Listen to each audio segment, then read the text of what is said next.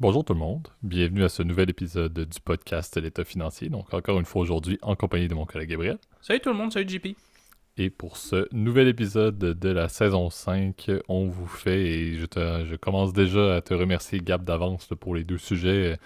Tu, euh, tu m'as sorti ça euh, en off et j'avoue que c'était assez inspirant. On, change un petit peu de trame, certains euh, l'ont peut-être remarqué, là, on faisait beaucoup, beaucoup de sujets qui viraient un petit peu en place au débat. On a parlé beaucoup de politique également dans les dernières semaines.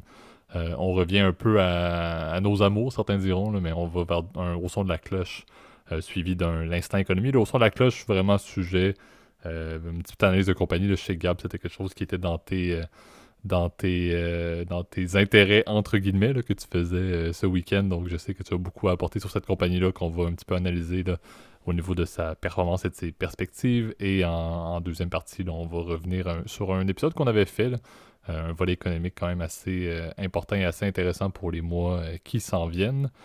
mais avant toute chose, étant donné qu'on va parler surtout en prémisse d'épisode d'une compagnie listée, je te laisse, Gab, faire le disclaimer de début d'épisode. Oui, bah, d'abord, je, tiens à souligner, vous pourrez remarquer d'ailleurs, et je m'en excuse pendant l'épisode, que ma voix risque d'être très légèrement différente. je suis vraiment désolé, j'ai été malade, on va dire, depuis trois jours, donc je me remets à peine, en tout cas, de, de ce gros rhume. Donc euh, vraiment désolé là. Donc euh, si jamais vous entendez, euh, vous pouvez me, en tout cas m'engueuler dans les commentaires. Malheureusement, j'ignorerai, en fait, heureusement, j'ignorerai ces commentaires-là de, de critiques. évidemment, tout ce que vous on dit, évidemment, vous le souvenez dans le podcast, il s'agit que de notre opinion personnelle, il ne s'agit pas d'une recommandation officielle de placement, surtout pour le coup, pour le stock dont on va parler dans quelques instants. Euh, on vous invite toujours à prendre contact avec un expert. Euh, quiconque est autorisé à vous émettre aussi des recommandations. Un professionnel aussi qui pourra déterminer avec vous les meilleures options disponibles à votre profil d'investisseur. Et oui, je pense que ça va être deux sujets euh, quand même assez intéressants. on sort, comme tu l'as dit, JP, un peu des segments politiques. C'est vrai, parce que c'était un peu l'actualité aussi. Donc, on, vous le savez, le but du podcast, c'est de répondre à vos demandes, etc. Et puis de partager tes, des choses qui nous intéressent, en tout cas dans le tant que ça a un rapport entre guillemets avec le milieu de l'industrie, euh, le milieu et l'industrie de la finance ou de l'économie, etc. Euh, donc euh, sachez, dites-le nous d'ailleurs si ça vous a intéressé, ça nous fera plaisir de pouvoir refaire d'autres sujets un peu divers et variés. Je pense à un sujet aujourd'hui, c'est ça qui va revenir un peu plus aux, aux, fondamentaux et parfois aux sujets un peu, un peu plus fun. Euh, je pense que JP, du coup, on est prêt à lancer euh, le jingle. Qu'est-ce que tu en penses? Absolument. Donc, on peut commencer avec le premier segment, le au son de la cloche. Parfait. Donc, euh, encore une fois, comme on a dit, on veut parler d'une compagnie. Je, ne fais pas.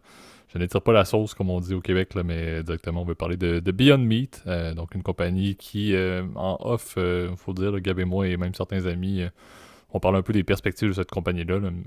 On, va, on va toucher un petit peu à ça. On veut aussi aller sur, comme tu l'as dit, Gab, dans les fondamentaux, un peu sur la performance. Donc le Q3 est sorti euh, il y a de ça, je pense, à peu près une semaine ou un petit peu plus qu'une semaine, euh, avec des résultats qui sont à la base en deçà des attentes euh, des analystes. Et je pense que ça va nous mettre un petit peu le, tapis rouge pour présenter un peu nos perspectives plus qualitatives sur la compagnie par la suite. Euh, donc, pour vous donner un petit peu d'informations là-dessus, le, troisième, euh, le troisième trimestre de la compagnie, on a eu une perte nette de 101,7 millions de dollars, euh, alors que ce qui était prévu, c'était, je pense, du 54,8 millions. donc, on parle presque du double par rapport à ce qui était attendu. Euh, globalement, la compagnie, et, ça c'est un petit peu aussi dans, mon, dans mon opinion, mais la compagnie essaie de voir qu'est-ce qu'elle peut faire avec les produits en place, euh, donc tout ce qui est euh, les fameux burgers et également les saucisses qui sont qui ne sont pas faits à base de viande, donc donc c'est la, base de produits centrale. La compagnie essayait également d'y aller avec plus, une gamme de produits qui était un petit peu plus large. Je sais qu'il y avait une, un Beyond Jerky qui voulait lancer en partenariat avec PepsiCo tout ça ne fonctionne pas très bien. Donc, les résultats le prouvent. Euh, tout ce qui est revenu, encore une fois, était en deçà. Les, les, grands marchés, si on parle, bon, le marché américain est le principal, si on parle de géographique, ils font également de la business à l'extérieur. C'est sûr que le marché américain s'est pas très, très bien porté. Le marché international, tout autant, en grande partie à cause, de, bon, le CEO dira, euh, des taux de change qui n'étaient pas nécessairement favorables pour les devises étrangères par rapport aux US mais également, je pense, le fait que le produit ne fonctionne pas plus aux États-Unis qu'ailleurs, ça c'est mon avis. Et il y avait également la manière dont les clients étaient rejoints. ce qui est un petit peu triste avec, avec Beyond Meat, c'est que la performance a été en deçà des attentes pour les ventes dans les supermarchés, alors qu'il y a eu, je pense, des résultats qui étaient un petit peu plus positifs au niveau des revenus euh, en ce qui a trait à la vente à des restaurateurs ou à des. À des c'est plus au niveau de, commercial qui vont l'utiliser dans leurs opérations plutôt que des, euh, des bons vieux grocery stores qui vont les revendre aux clients. Donc, on remarque globalement, donc, ça va pas très très bien dans tous les marchés, autant les marchés américains qu'ailleurs. La gamme de produits n'est pas super profitable, donc ils sont un petit peu pris pour laisser de côté euh, leur gamme de produits évoluer qu'ils voulaient faire, comme je parlais avec le jerky, donc se recentrer vers les burgers et les saucisses, comme on mentionnait, mais qui ne fonctionnent pas très bien non plus. Et, comme on a dit, ils sont un petit peu pris avec, bon, mais si les revenus ne sont, ne sont pas là, euh, ils n'ont pas le choix d'essayer de couper des coûts. Donc, il y a également eu des annonces de, mise à pied. Euh, on parle, je pense, en octobre, qui ont parlé de couper le 19% de la, de, la, de la force ou de la main-d'œuvre ou des ressources humaines. On parle de près de 200 employés dans le contexte de, de Beyond Meat. Donc, on parle d'une compagnie qui reste tout de même, euh, tout de même très petite. mais encore une fois, avec des résultats qui, et c'est jamais très bon en Q3, 2022, oui, les choses ne vont pas très bien, euh, mais les attentes sont que ça ne va pas potentiellement pas aller mieux l'année prochaine avec la récession qui continue de planer.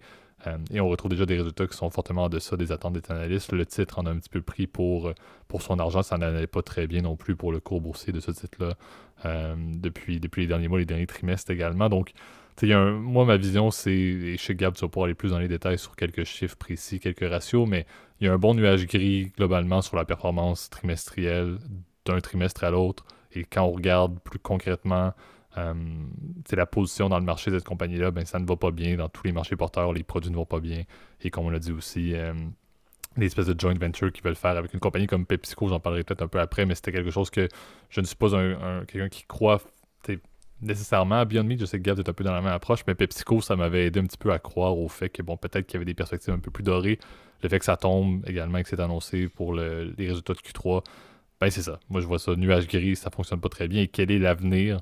Je pense que les, ratios et les résultats plus euh, quantitatifs que tu vas nous présenter, Gab, montrent un peu la même trame que ça ne va pas vraiment du tout. Et oui, le CEO, monsieur, euh, monsieur Ethan Brown, peut mettre ça sur le dos du contexte économique, mais je pense qu'il n'y a pas juste le contexte économique qui n'aide pas cette compagnie-là. Je pense que les produits, c'est juste son business, au final, n'est pas du tout viable, euh, forcément. Ouais, bah c'est, clair que c'est difficile, en fait, dans le contexte aussi, de, d'avoir euh, une compagnie qui est réellement dans un segment, entre guillemets, un peu disruptif, euh, pour essayer de défendre, en tout cas, la personne, le CEO. Malheureusement, je ne me souviens pas de son nom. D'ailleurs, vous, vous remarquerez pour aujourd'hui. J'ai décidé de prendre Beyond Meat, d'ailleurs c'est juste la petite note pour l'épisode. Euh, j'ai euh, en fait j'ai comment dire choisi cette, action là, en fait en tout cas cette compagnie là pour qu'on regarde un peu plus en détail parce que j'avais un ami en tout cas qui avait un travail en fait sur cette compagnie là, donc j'ai eu l'occasion un peu de l'aider ce week-end, donc je me suis dit bon bah autant faire d'une pierre deux coups en plus parce que du coup j'ai pu avoir un peu des yeux sur les les chiffres de cette compagnie là et c'est, tu l'as bien dit, JP, c'est pas beau à voir en fait. Moi, j'ai plusieurs indicateurs en fait qui permettent de dire que les choses vont mal. Et ça va vous donner, en fait, je pense, l'objectif de ce, de ce segment, un peu des grilles de lecture, en fait, quand tu analyses des compagnies. Euh, qu'est-ce que tu regardes, tu vois? Euh, on, avait déjà parlé de, des méthodes d'évaluation. Bon, ça, ça fait partie, évidemment, de ce que tu regardes. Mais là, on, je ne suis pas allé dans une évaluation complète de l'action. Hein mais je suis allé regarder beaucoup plus les états financiers. Hein. Comme tout bon comptable, tu regardes évidemment l'information qui est disponible à l'investisseur. Donc, euh, vous savez, aux États-Unis, tu es obligé de les divulguer à chaque trimestre, donc avec des formulaires 10Q et 10K, bon, pour à chaque année. Euh, donc, c'est disponible sur le site de la, SEC, donc s'appelle Edgar. Euh, donc, tu peux regarder évidemment tout ce qui se passe dans n'importe quelle compagnie qui est échangée aux États-Unis, et effectivement, c'est pas beau à voir. Je pense que le premier point, évidemment, qui est inquiétant, c'est que les ventes, au lieu de croître, au contraire, sont au déclin. Alors, on peut utiliser plusieurs façons. Soit tu peux regarder sur le cumul annuel, par exemple, sur les 12 derniers mois, les revenus versus euh, ce qui était fait sur le trimestre précédent. Soit tu peux regarder sur le trimestre du troisième trimestre de 2022 versus troisième trimestre de, de, 2021. Et tu l'as bien dit, les ventes sont en déclin de plus de 20%, euh, alors que tu as l'effet saisonnier qui est éliminé parce que c'est vrai que euh, les steaks, etc., ce genre de produits marchent beaucoup mieux en été parce que c'est là où les gens font. Euh, enfin, À moins que je me trompe, JP, là, mais la plupart des gens, ils font des burgers plus l'été. Effectivement, c'est le concept de, bon, de l'utilisation pour barbecue. C'est voilà. tu portes un petit peu ton chapeau de cowboy éricain avec cette mention. Ça peut se faire en hiver aussi, euh, on le mentionnera, mais c'est vrai que la demande est supposée avoir quand même un cycle plus élevé hein, au niveau de, des saisons plus chaudes, effectivement. C'est ça, donc euh, l'idée d'utiliser d'ailleurs, c'est ça, des year over year, on appelle que ça comme ça, donc euh, année par année ou des quarter over quarter, bah, year over year, c'est que tu élimines l'effet saisonnier. Donc c'est intéressant pour ça. Alors que pour des business récurrents, tu vas plus regarder du euh, quarter on quarter. Donc tu es sur chaque trimestre, est-ce qu'on a augmenté le nombre de ventes? Donc bon, là dans notre cas, on a éliminé l'effet saisonnier, c'est quand même plus de une diminution de plus de 20%. Un autre point que je trouve évidemment inquiétant, et tu vois, tu regardes directement le balance sheet, donc vous savez, l'état euh, l'état de la situation globale, je crois qu'on appelle ça comme ça en français, donc balance sheet en anglais, qui est le, on voit les actifs et les passifs. Euh, donc combien on possède et combien il y a de dettes, et ben le premier truc qui apparaît, c'est que cette compagnie a une équité négative, c'est-à-dire qu'ils doivent plus d'argent qu'ils ont dans leur livre en tant qu'actifs. Donc souvent, ça veut dire que tu as accumulé des pertes, des bénéfices négatifs en fait sur plusieurs exercices. Et évidemment, c'est pas bon signe parce que ça veut dire que justement la compagnie a de la difficulté financière. Euh, en revanche, c'est assez courant l'équité négative quand justement euh, tu es une entreprise en démarrage, etc. Euh, là, le problème, c'est que c'est quand même une entreprise qui est négociée à la bourse. Donc tu t'attends quand même à un certain sérieux, évidemment. Euh, tu es une entreprise telle qu'elle. tu t'attends quand même qu'elle ait une situation relativement stable. or, c'est pas le cas. Oui, c'est une compagnie qui est en croissance, mais là, en l'occurrence, elle n'est pas capable de gérer sa croissance.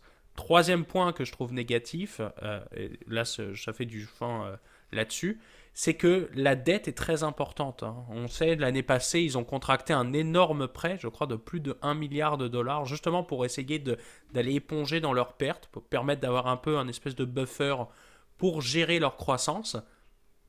Et comment tu le vois qu'il y a un problème de gestion de croissance?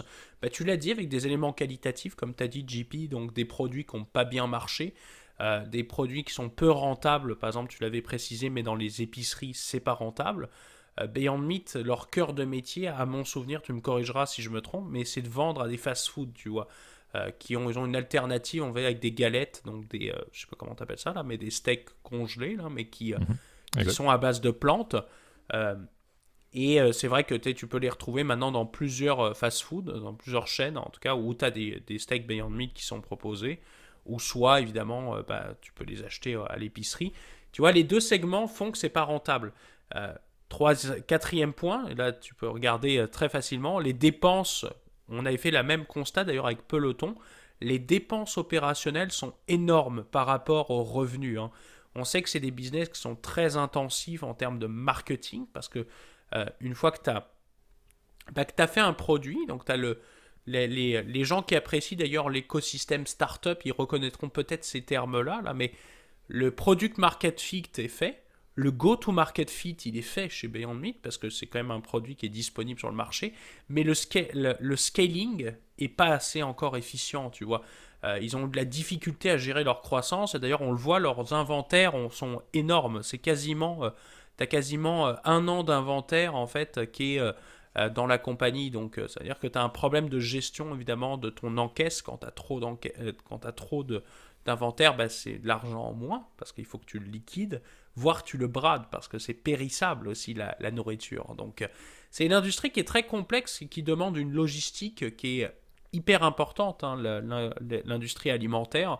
Ça demande un turnover qui est très élevé, c'est-à-dire que bah, qu'il n'y ait jamais d'inventaire, tout part assez rapidement. Et j'ai l'impression que Beyond Meat a du mal sur ce segment-là. Est-ce que parce que c'est de la viande végétale, il y a une meilleure conservation Je n'en sais trop rien. Malheureusement, je, je n'en sais rien. Et je, sais que c'est des produits qui sont quand même conservés au frais. Mais c'est quand même inquiétant. Je sais que même en Europe, il y avait eu même d'énormes problèmes quand ils ont voulu envoyer les steaks là-bas. Et eh ben les seuils de conservation de la nourriture était euh, trop chaud par rapport à ce qui est fait aux États-Unis et donc les, les, les, produits pardon, périssaient donc, et pourrissaient euh, au bout de quelques jours. Donc euh, c'est toutes des questions, je pense, qui sont en fait des warning signs, je pourrais appeler ça comme ça, pardon pour l'anglicisme, mais qui sont intéressants à voir. Et je trouve que c'est un esprit qui est intéressant à développer avec certaines compagnies qui vont bien, d'autres qui vont mal. Et ben d'aller regarder c'est quoi justement, qu'est-ce qui fonctionne pas eh ben c'est déjà une première base, tu vois. Quand tu sais que ce qui fonctionne pas, tu sais ce qui fonctionne de l'autre côté. Donc c'est, je trouve que c'est intéressant quand tu t'intéresses en tout cas à la, finance et à la comptabilité, ben, d'aller regarder justement ces aimants là. Exact. Je pense que la, la description que tu as fait montre assez bien la trame que Beyond Meat agit comme si elle avait un marché de masse alors qu'elle a un marché de niche. Ça, c'est encore une fois une position, je pense, un petit peu, mais c'est exactement ça.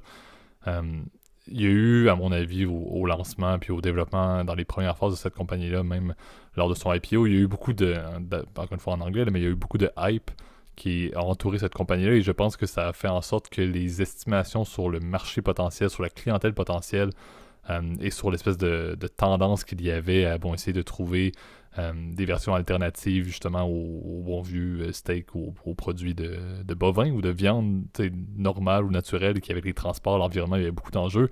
Je pense que la tendance, le hype qu'il y a eu a vraiment faussé les données de Beyond Meat qui a cru réellement avoir énormément de potentiel, surtout sur un marché extrêmement porteur comme le marché américain on, peut dire des alternatives à des steaks ou à de la viande rouge aux États-Unis, c'est quelque chose qui est requis on parle de plusieurs centaines de millions de personnes aux États-Unis qui peuvent s'y intéresser. Le problème, comme tu l'as dit, les produits sont relativement limités, les produits sont quand même assez coûteux également pour, si on parle seulement des, euh, euh, des, des, supermarchés. Donc, c'est pas, c'était pas quelque chose qui était forcément viable. Donc, ils ont cru avoir bon, un produit qui pouvait se distinguer, mais qui avait suffisamment de marché pour porter ça vers une rentabilité euh, presque évidente, ce qui n'a pas du tout été le cas. Maintenant, la grosseur de Beyond Meat fait en sorte qu'ils ne peuvent pas revenir en arrière. Tu l'as dit, l'inventaire, les, ressources humaines et tout, il y a trop. C'est une compagnie qui est rendue trop grosse pour le marché potentiel qu'il y a en arrière. Comment est-ce qu'ils peuvent essayer de descaler leur compagnie? C'est quelque chose à voir. C'est une transition qu'ils doivent faire et c'est surtout quelque chose qui, lorsque c'est une compagnie publique, doit être mis au point rapidement, à mon avis. Si c'est ce que le CEO pense réellement avoir, il faut qu'il arrête de, euh, comme je l'ai mentionné tout à l'heure, mais de montrer les choses comme étant surtout axées sur ben, une situation liée à l'environnement de la compagnie plutôt qu'à la compagnie elle-même. À mon avis, il faut mettre le pied à terre. Si cette compagnie-là veut croître et peut-être un jour devenir une compagnie de l'ampleur qu'elle pense être présentement, je pense qu'il y a des, étapes qui ont été brûlées euh, drastiquement lors de l'évolution de cette compagnie-là et on doit revenir en arrière un peu. Je pense également, et ça c'est un problème, c'est quelque chose qui a été soulevé, ils ne veulent plus forcément aller euh, mettre sur le marché de nouveaux produits s'ils ne sont pas en termes de cash flow positifs. Et ça, je pense que le problème avec les, produits justement à base de plantes, c'est qu'ils ne vont probablement pas être en mesure de mettre aucune autre euh, aucun autre produit dans leur gamme actuelle, ce qui va faire en sorte que ben, la compagnie va stagner, à mon avis, en termes d'offres. La demande, comme on l'a dit, n'est pas vraiment pas vraiment là dans les supermarchés. Au niveau justement des commerciaux, tu l'as dit, des restaurants, etc. Ben, ils font ça à discount, c'est des grosses quantités, donc en, en qu'ils offrent, ils ne font pas non plus beaucoup d'argent là-dessus, donc ils vont être pris avec une structure. S'ils veulent faire ça et s'ils maintiennent tout pareil, et qu'ils veulent avoir des cash positifs pour des nouveaux produits, ben on a une compagnie qui va stagner, une demande qui ne sera pas là, une offre qui va être encore une fois un petit peu. Il va y avoir un peu d'inflation sur l'offre par rapport à ce qu'il devrait réellement offrir. Et donc, ça ne va, à mon avis, jamais réellement porter un marché potentiel intéressant, viable et rentable pour cette compagnie-là. C'est ma vision. Je ne suis pas CEO d'une compagnie qui fait des, des, produits alternatifs à la viande rouge, mais ça reste que, et oui, il y a tout l'effet direct des investisseurs, mais je pense qu'il y a réellement un pied à terre à mettre. Le CEO devrait être très franc en mettant un plan de restructure en place, à mon avis, euh, pour justement ramener les choses un petit peu en arrière et rebâtir sur un marché qui est beaucoup plus restreint sur la gamme qu'ils ont déjà de à peu près quelques alternatives de produits dans les burgers et les saucisses, mais de ne pas aller plus loin que ça. Euh, et surtout, bon, de cibler leur marché. S'ils voient que ça marche pas très très bien euh, au niveau des épiceries, ben, peut-être aller uniquement avec les restaurateurs et tout. Faites connaître votre produit avec des utilisations par d'autres compagnies plutôt que d'aller vendre au premier marché. Vous les vendrez par la suite si les clients s'y intéressent. Mais je pense que là, ils essayent un petit peu d'aller partout en même temps. Et comme on le dit, ben, à la fois aux États-Unis qu'ailleurs, ça ne marche pas, ça ne suit pas. Et l'industrie en tant que telle n'a pas non plus autant de concurrents. Donc ça montre que l'intérêt, la rentabilité de cette industrie-là globale pour les, euh, les alternatifs aux, produits ou à la viande rouge, ben, c'est pas quelque chose qui est si intéressant. Les startups n'ont pas moussé pour venir prendre des parts de marché à Beyond Meat du tout. Euh, je pense que c'est pas rassurant à la fois. Donc mes inquiétudes sont très axées et centralisées sur la compagnie qui, à mon avis, doit se restructurer, mais aussi sur l'industrie en tant que telle qui ben, il y a quelque chose qui manque il y a, quelque chose qui fonctionne pas et ça ne peut pas seulement être le fait qu'un meilleur marketing amènerait cette, cette industrie-là à un autre niveau. Je pense qu'on se retrouve justement dans le fait que ben, si le produit ne fonctionne pas, si le marché n'est pas bien ciblé, je ne pense pas que ça va tenir, surtout pour une compagnie, comme on l'a dit, qui présentement a de la misère avec ses liquidités, a beaucoup d'endettement. C'est triste à dire, mais c'est à se poser des questions de jusqu'où ça peut aller sans avoir une restructure formelle, avec les impacts énormes qu'il y aurait sur les cours boursiers. Je pense que c'est quelque chose qui devrait arriver. On est en Q3, donc il reste encore euh, la, fin d'année qui va arriver pour cette compagnie-là. J'ai hâte de voir quel va être le statut, mais à mon avis, ça ne peut pas forcément durer dans cette même axe-là et, on peut pas continuer en bon anglais à sugarcoater la situation pour, pour l'avenir de Beyond Meat, euh, à mon avis. Ouais, bah c'est, quand même une triste histoire. Enfin, si vous êtes en dépression, désolé, hein, on va dire, on, enfonce le couteau dans la plaie, là. En tout cas, c'est pas le, c'est peut-être pas le but, en tout cas, de l'épisode, mais c'est de vous donner, c'est ça, un peu une espèce de grille de lecture de qu'est-ce qui est inquiétant et qu'est-ce qui fonctionne bien. Et en l'occurrence, bah, en tout cas chez Beyond Meat, je pense que ça se voit clairement, bah, ça va mal, tu vois. Il faut le voir comme ça. Euh, tu as dit, j'ai trouvé intéressant ton point, ce que tu disais sur euh, le scaling, etc. De, tu vas pas avoir le choix d'un peu de, de diminuer en fait ton échelle, etc. Effectivement, en fait, on vient de se rendre compte que malheureusement, en fait, les, les, les, nourritures à base de plantes, ça reste encore un marché de niche, en fait, énormément. C'est euh, ces steaks-là, alors apparemment, ça, a un goût quand même assez similaire. J'ai jamais essayé là. Apparemment, c'est plutôt bon. En fait, ça a un goût quand même assez similaire à de la viande rouge. Euh, mais est-ce que réellement les gens sont prêts à abandonner ça? J'ai l'impression que non, en fait. Je, pense que ça reste un marché encore très euh, niche, etc. Surtout auprès des, gens qui sont végétaliens ou végétariens. Euh, et ça reste une fraction en fait très mineure de la population mondiale. Euh, et surtout de la population américaine, qui est un pays, je crois qu'un des pays d'ailleurs qui consomme le plus de viande rouge euh, au monde, mhm. après les pays d'Amérique du Sud, parce que bon, eux c'est un autre level, là, je, je peux, en, je peux le confirmer. Là.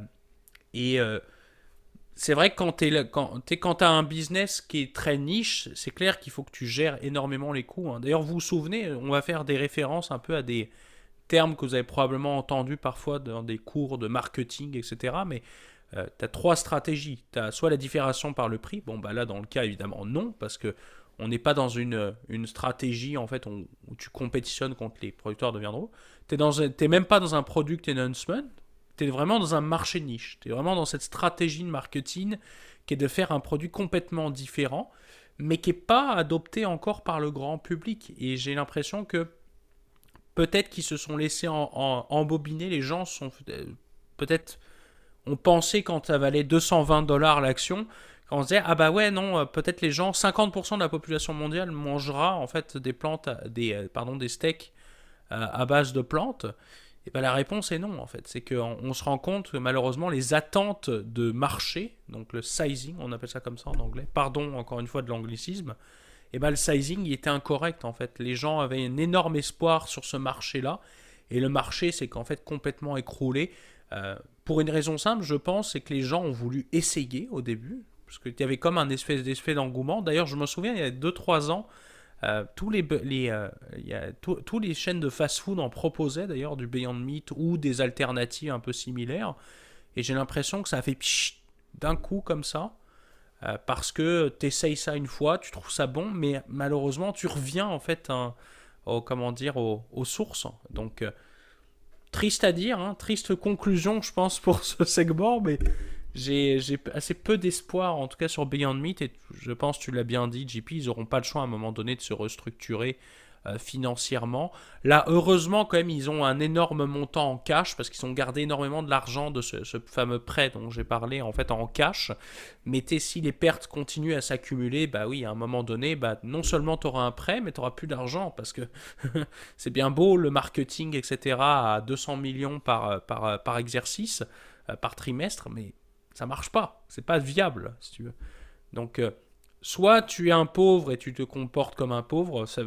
les gens ne, me reprenez pas l'expression là parce que c'est horrible, hein, mais euh, quand tu es riche, tu peux te comporter comme un riche, mais quand tu es un pauvre, malheureusement, si tu te comportes comme un riche, bah, ça va pas aller très loin en fait. C'est un peu le, c'est un peu la leçon que je pourrais donner de cette, euh, cette triste histoire, mais bon, je pense qu'on peut lancer, JP, euh, le deuxième segment. Je pense qu'on a fait le tour à peu près. Exact, exact. On a fait le tour, je pense. encore une fois, pour toute compagnie, étant donné qu'on est aussi dans, le volet, euh, dans le volet investisseur, on, on est bien évidemment pas investisseur dans cette compagnie-là, mais j'aime toujours me dire que les personnes qui croient à cette compagnie-là, mais je leur souhaite que bon, ça perdure et qu'il y ait une restructure qui fonctionne bien, quitte à ce que les chiffres s'améliorent peut-être et que ça devienne une cible de fusion-acquisition. Donc il y a quand même des, des voies possibles pour Beyond Meat à l'avenir, mais je pense qu'effectivement, il y en a beaucoup moins que lorsqu'il y avait une effervescence assez importante dans ce, dans ce type d'alternative au niveau alimentaire.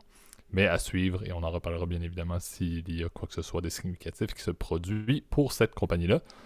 Euh, mais effectivement, commençons le deuxième segment de l'épisode, l'instant économie.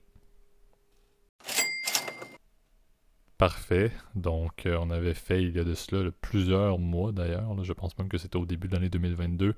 On a fait un petit tour d'horizon euh, du premier volet de sanctions qui avait été imposé à la Russie suite à bon, la guerre qu'elle a, euh, ou l'invasion, la, terminologie peut être, peut être modifiée, mais l'invasion militaire en Ukraine et on voulait un petit peu, et la question était très bonne, je me la posais moi-même et j'avoue que Gab, tu, as eu une très bonne idée de regarder quels ont été les effets des sanctions. Là? Vous vous souviendrez, il y a eu énormément de packages qui ont été, euh, qui ont été imposés en, sanctions à la Russie qui ont été assez successifs. Euh, sur quelques mois, sur quelques semaines au tout début de l'invasion, mais depuis on n'en entend plus beaucoup parler. Et j'avoue que l'effet destructeur sur l'économie euh, russe n'a, du moins d'un avis externe, euh, pas vraiment eu lieu. Et c'est là qu'on voulait un petit peu revenir sur bon, ben, quels ont été les, effets euh, concrets et pourquoi est-ce que la Russie est encore en mesure d'opérer cette guerre-là et de financer cette guerre-là à l'aide d'une économie qui, encore une fois, n'est pas tombée comme un, comme un château de cartes. Euh, donc, je voulais quand même partager quelques, quelques statistiques, quelques effets qui ont été calculés par des, entités. On parle de la, Banque mondiale, on parle du Fonds monétaire international, euh, l'OCDE également, estime le, euh, le, GDP, le PIB, à avoir une, une, chute de entre 5,5% et 9% pour l'année 2022 pour l'économie russe. Euh, on parle également d'une inflation qui pourrait être, dépendamment des sources, dans les alentours de 22% euh, en Russie. Mais tout de même, malgré tout ça, on se retrouve quand même avec, euh, avec, un pays qui ben, continue à tenir malgré tout. Et la, principale raison, et je pense que c'est un petit peu la, la vision qu'on pourrait avoir, oui, il y a des sanctions sur son économie, mais il y a un truc qui a contrecarré la majorité des sanctions et permis de continuer l'entrée de fonds massifs en Russie. Ben, c'est le pétrole, mais non seulement le pétrole, mais la hausse des cours du pétrole.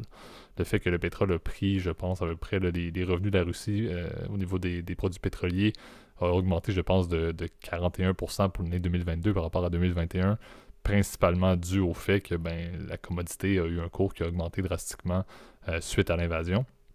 Donc, toutes les sanctions économiques qui ont pu avoir lieu, qui ont ciblé à la fois l'économie russe que bon, les, fameux oligarques, etc., les politiciens russes également, ben c'est sûr que ça a eu un effet. C'est sûr que euh, l'effet n'est pas inexistant et à un certain point, on peut dire que l'effet n'était pas tant pour détruire l'économie russe, mais que pour essayer d'entraîner peut-être un mouvement social. Ça sera peut-être une petite prise de position qu'on pourra faire euh, dans, dans, le segment. Mais ça reste quand même que de l'autre côté, au niveau des revenus et de l'économie, ben, les choses ne vont pas très bien, mais le pétrole et le gaz naturel continuent à maintenir euh, l'économie russe debout et continuent à pouvoir justement entraîner ce, fameux fond de guerre qui reste encore une fois actif et peut à un certain point justifier le fait que malgré les échecs militaires, et encore une fois c'est débattable pour certains, mais les échecs militaires russes euh, sur le terrain en Ukraine, ben, ils sont quand même en mesure en cette fin novembre 2022 euh, de pouvoir, de pouvoir en, anglais c'est afford, mais de pouvoir se permettre de continuer, euh, de continuer cette mission-là, de continuer euh, ces investissements massifs-là pour envoyer des troupes et, des, et, des, et de l'armement sur le territoire ukrainien.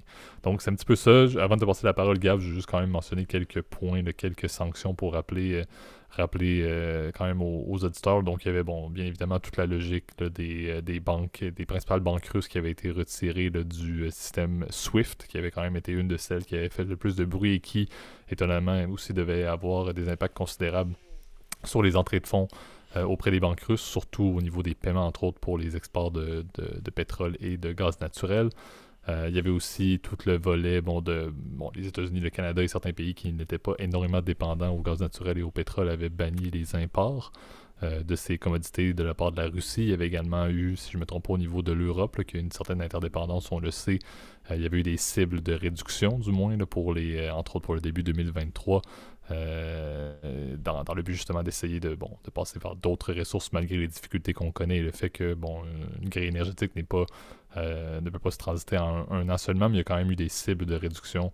Il y a eu tout ce qui était lié à Nord Stream 1 et Nord Stream 2 qui euh, ont arrêté les, transferts et bon, il y a eu des fuites et tout, mais concrètement, il y avait aussi des blocages là-dessus, surtout pour Nord Stream 2.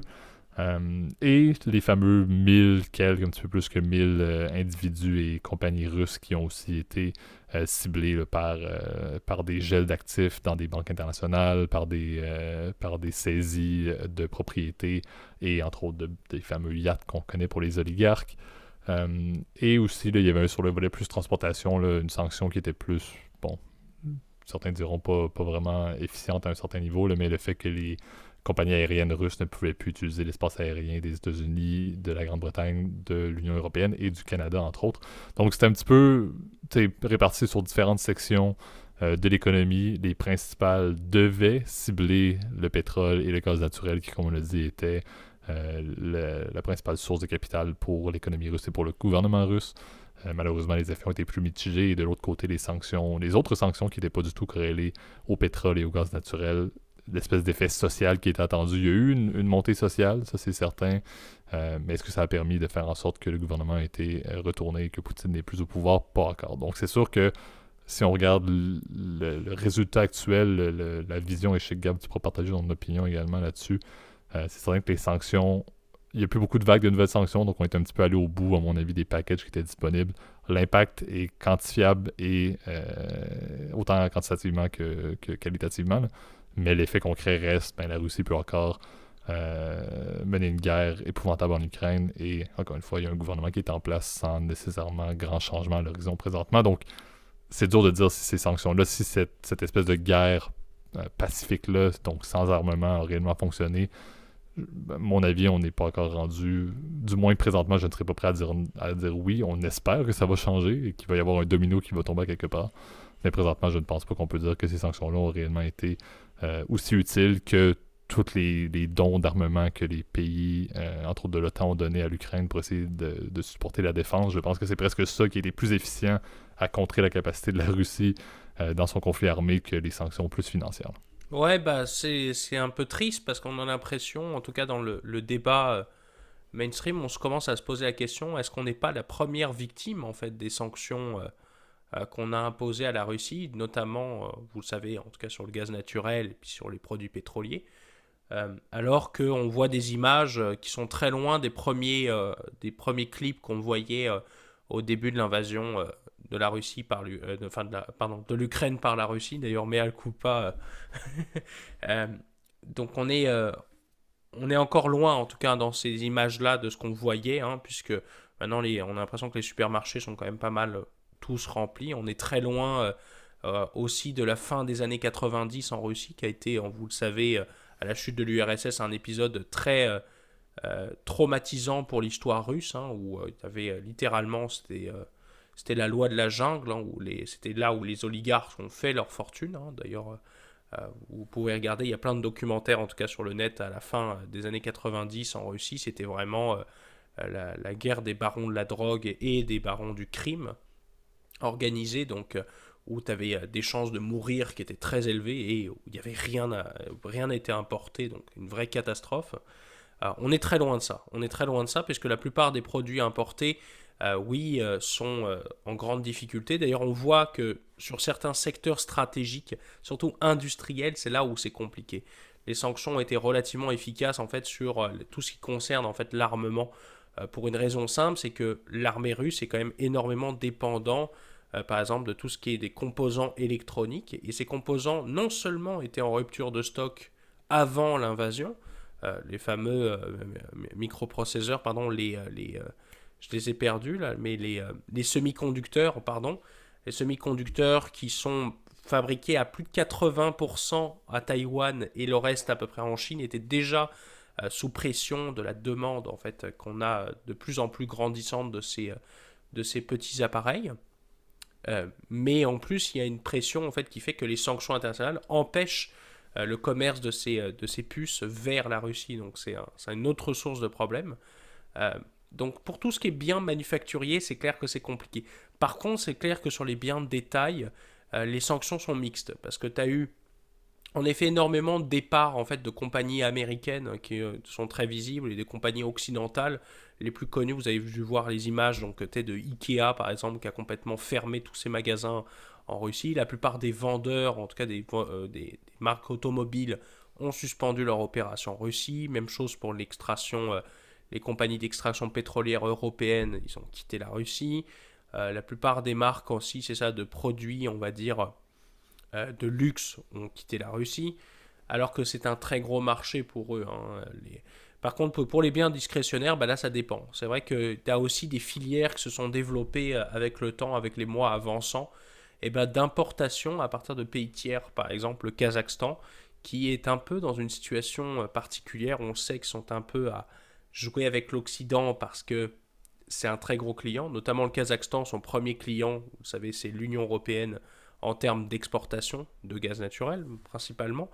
Euh, la Russie parce que c'est un ancien allié soviétique, hein, et puis euh, bon, il y a des intérêts militaires et stratégiques dans la région, même s'il y a de plus en plus d'incertitudes par rapport à ce qui se passe dans le cadre, géopolitique, et les Chinois, d'autre côté, avec les nouvelles routes de la soie. Donc on est comme dans un espèce de triangle assez compliqué en fait dans cette région-là. Et ce qui fait que bon, bah, la Russie profite évidemment de ces filières d'importation, par exemple le Tadjikistan, euh, tous les pays d'Asie centrale qui se sont mis à exporter énormément, par exemple, de fruits. Euh, même chose pour l'Amérique du Sud. Par contre, donc l'approvisionnement est là, mais par contre les prix, comme tu l'as bien dit, JP, sont quand même explosent euh, dans les supermarchés russes. c'est peut-être le vrai effet qu'on voit dans des sanctions, c'est que l'inflation est grandissante. La rouble est très contrôlée, on sait qu'elle s'est stabilisée assez rapidement. Euh, mais pour une raison simple, c'est qu'il est quasiment impossible d'échanger des roubles à part à un taux qui est manipulé par le gouvernement russe. Donc si tu veux, les marchés sont contrôlés, par exemple même la bourse de, Moscou, euh, les investisseurs étrangers ne peuvent pas vendre leurs actions, donc c'est très compliqué, ce qui fait que fait la, stabilité financière du pays est artificiellement maintenue à un niveau trop haut en fait par rapport aux conditions réelles du marché qui est que bah, c'est une économie qui est en très grande récession. Euh, c'est une, économie qui va subir un choc énorme. Euh, je pense que les estimations de 20% sont assez réalistes en vrai, même si ce sont des bear case, c'est assez réaliste parce que ça, risque d'arriver hein, avec l'effort de guerre aussi, qui, euh, la mobilisation qui va réduire de la, de la main-d'œuvre utile pour travailler. et tout est fait, si tu veux, pour l'effort de guerre sur le front ukrainien j'ai commencé à, penser, si tu veux, que la Russie euh, va subir, commencer à subir les sanctions, mais beaucoup plus tard que ce qu'on aurait espéré. Et c'est là où peut-être que le fameux mouvement social qu'on attendait, eh ben, va peut-être monter. C'est peut-être l'effet cumulé de l'inflation, euh, peut-être commencer à avoir des pénuries et euh, l'échec militaire en fait, et puis les pertes énormes qui sont sur le terrain côté russe, qui surtout de conscrits pour le coup, euh, qui va peut-être faire déclencher la bombe en fait. C'est, euh, je pense que c'est pas vraiment les sanctions au jour zéro ont, pas fonctionné. D'ailleurs, à part les transferts d'argent, tout ce qui est système bancaire qui était pour le coup complètement inopérant euh, dès le jour zéro, eh ben la plupart des sanctions ont pris énormément de temps à réellement fonctionner en fait. Même si elles étaient opérationnelles dès le jour zéro, eh ben ça n'empêche quand même qu'elles ont été trop tardives si tu veux par rapport au, à, elles ont mis trop de temps, si tu veux, à être réellement efficaces. Et bon, là, je pense que dans notre cas, euh, d'ici l'année prochaine, c'est clair que on va commencer, les Russes, malheureusement hein, pour eux, parce que c'est les premières victimes en fait de ces sanctions-là, euh, si elles fonctionnent. et euh, eh ben, c'est vrai que c'est, ils vont se retrouver dans, dans une situation très compliquée. À mon avis, avec les scénarios et puis les dernières avancées ukrainiennes, puis la situation stratégique qui s'empire de pire en pire côté russe, eh ben, euh, on, se pose énormément de questions de qu'est-ce qui va arriver dans ce pays-là. Donc, euh, c'est très compliqué. Situation très compliquée, mais je pense qu'on a quand même pas mal pas mal résumé avec ce que t'as dit, JP. Je sais pas si tu avais d'autres points à Exact. Je pense que le, dernier point qui restait, c'est de dire ben, il y a quand même aussi, euh, s'il y a une normalisation des cours des commodités, ben, ça vient tout changer également. Si en plus les, sanctions qui ont un impact sur, un, encore une fois, la qualité de vie des Russes entraînent un revirement social, c'est sûr que si les commodités se normalisent, les cours rebaissent, ben là, ça vient encore une fois réduire drastiquement le fameux fonds de guerre du gouvernement russe. Donc c'est sûr qu'encore une fois, il y a beaucoup de, de, chocs de marché qui doivent arriver pour que le cours du pétrole et des gaz naturels, surtout en période cyclique de forte utilisation énergétique comme les mois euh, d'hiver qui arrivent. Mais c'est sûr que si cette normalisation-là arrive, mais ben, ça va aider énormément parce que c'est ce qui, c'est littéralement ça en termes de capacité militaire. C'est le, euh, les paiements présentement des pays européens vers la, vers la Russie pour le, pétrole et les gaz naturels qui, qui, qui, fait vivre tout ça. Mais si les cours étaient plus normaux, ben, on se retrouverait avec beaucoup, euh, une liquidité qui serait presque inexistante et peut-être une capacité à ce moment-là d'avoir une fin, euh, une fin militaire peut-être à ce conflit armé. Là. Mais je pense qu'il y a encore une fois beaucoup de, choses à passer. Mais c'était intéressant en fait de voir un peu un retour sur, sur les sanctions parce que ça faisait plusieurs mois et c'est vrai qu'à force on, on l'oublie presque parce que à la fois les sanctions, les packages sont passés, à la fois également, euh, sauf présentement, ça a recommencé un peu après les midterms, entre autres aux États-Unis, mais les, euh, les dons militaires et, en fait les, budgets militaires de plusieurs milliards que entre autres les États-Unis et les pays de l'OTAN vont offrir en armement vers l'Ukraine ont repris un petit peu, mais il y avait eu une accalmie un peu, donc il n'y avait plus beaucoup de sanctions, il n'y avait plus beaucoup, du moins, de dons militaires publics qui étaient divulgués. Euh, donc c'est bien quand même de faire un retour là-dessus et de voir que bon ben espérons-le que oui il y a peut-être un lag sur l'effet des sanctions mais qu'à un certain point ça va ça va tomber ça va contribuer à encore une fois une résolution. À un certain point de ce conflit là où on va au final tout le monde et surtout les Ukrainiens s'en sortir beaucoup mieux espérons-le. Bah c'est ce qui reste en fait à déterminer. Quelles vont être les prochaines étapes de la guerre?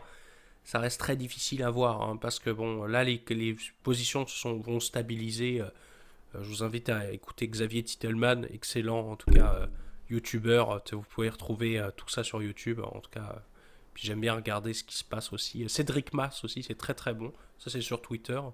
Je suis ça tous les jours là, de savoir qu'est-ce qui se passe sur le front. mais oui, les positions se sont stabilisées dans les derniers jours. Hein. D'ailleurs, on a peur de la fameuse Rasputitsa, pardon, je ne sais pas si je le prononce bien là, mais qui est la fameuse boue euh, hivernale qui se, malheureusement se fait sentir et qui ralentit toute opération.